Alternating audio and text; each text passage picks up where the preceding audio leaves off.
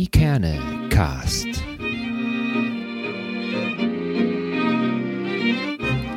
Der Podcast aus Eckernförde für Eckernförde. Hallo liebe Leute und herzlich willkommen zu einer neuen Ausgabe vom Ikerne Podcast. Schön, dass ihr alle wieder mit dabei seid. Ich bin Holger und erzähle regelmäßig Geschichten aus und über Eckernförde. Vorzugsweise tue ich das mit Menschen, die hier in Eckernförde und umzu leben und dadurch einen besonderen Bezug zur Stadt und oder zu der Region haben. Denn oftmals wissen wir gar nicht, was für tolle Menschen unter und mit uns hier leben. Heute wird es allerdings mal ein bisschen anders, denn heute habe ich keinen Gast eingeladen sondern ich möchte euch eher informieren bzw. den Blick auf etwas ganz Besonderes lenken. Es geht nämlich um ein Thema, was uns alle angeht. Wir aber oftmals uns erst damit beschäftigen, wenn es uns ganz persönlich begegnet. Und wenn wir dann damit äh, konfrontiert sind, ist es, obwohl wir wissen, dass wir diesem Thema nicht ausweichen können, irgendwie doch überraschend und trifft uns ganz. Es geht ums Sterben. Aber es geht nicht um die grundsätzlichen nach Sinn strebenden Fragen. Es geht auch nicht um Erklärungen dafür, äh, seien sie religiös, äh, spirituell oder sonst wie gelagert. Es geht darum, wie Menschen andere Menschen auf ihrem letzten Weg begleiten. Denn in Eckernförde gibt es den Hospizdienst Eckernförde. Und dieser Hospizdienst, vormals bekannt unter Hospizinitiative Eckernförde, feiert in diesem Jahr sein 25-jähriges Jubiläum. Was für ein schöner Anlass, dort mal genauer hinzuschauen. Was macht ein Hospizdienst eigentlich? Der Hospizdienst Eckernförde berät und begleitet schwerstkranke Menschen auf ihrem Weg und hilft dabei, passende Hilfsangebote vor Ort zu finden und zu entwickeln. Und er tut dies ambulant, nicht stationär. Die Ehrenamtlichen des Hospizdienstes Eckernförde gehen zu den Menschen in ihrer jeweiligen Umgebung, wo sie leben. Doch damit nicht genug.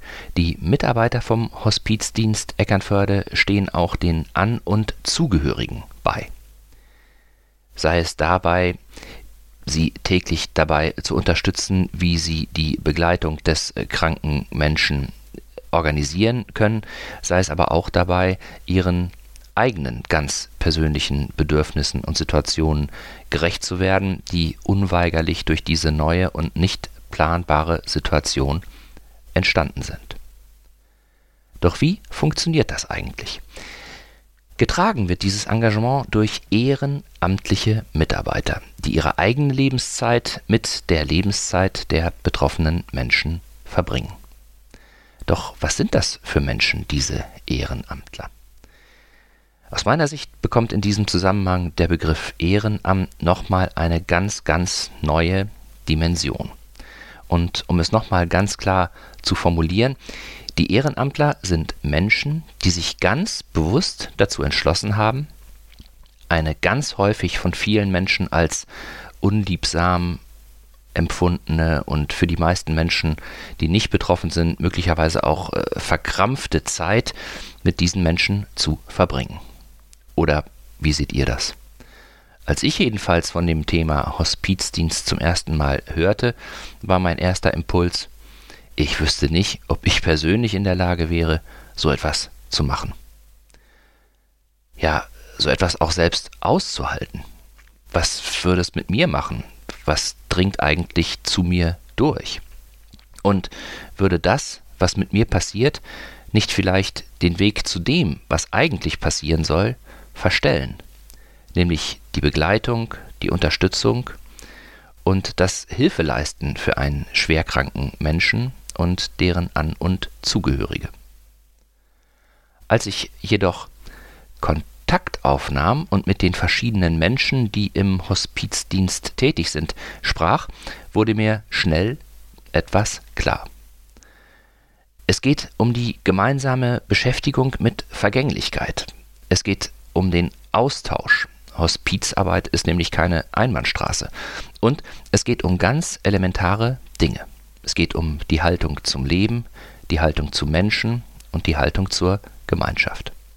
Und es ist eine sich gegenseitig befruchtende und im wahrsten Sinne des Wortes wirksame Betätigung.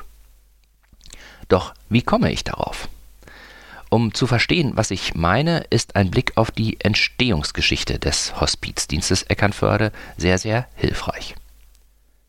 Und stopp, jetzt kommt etwas ganz Besonderes. An dieser Stelle erzähle ich nämlich nicht weiter. Denn ihr könnt die Geschichte selbst hören. Am 13. Mai um 11 Uhr findet nämlich in der Nikolaikirche die Jubiläumsfeier anlässlich 25 Jahre Hospizarbeit in Eckernförde statt.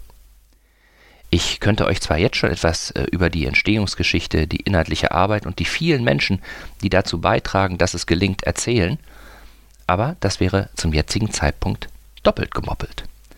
Denn ich habe das große Vergnügen, die Jubiläumsfeier als Moderator zu begleiten. Und darüber freue ich mich sehr.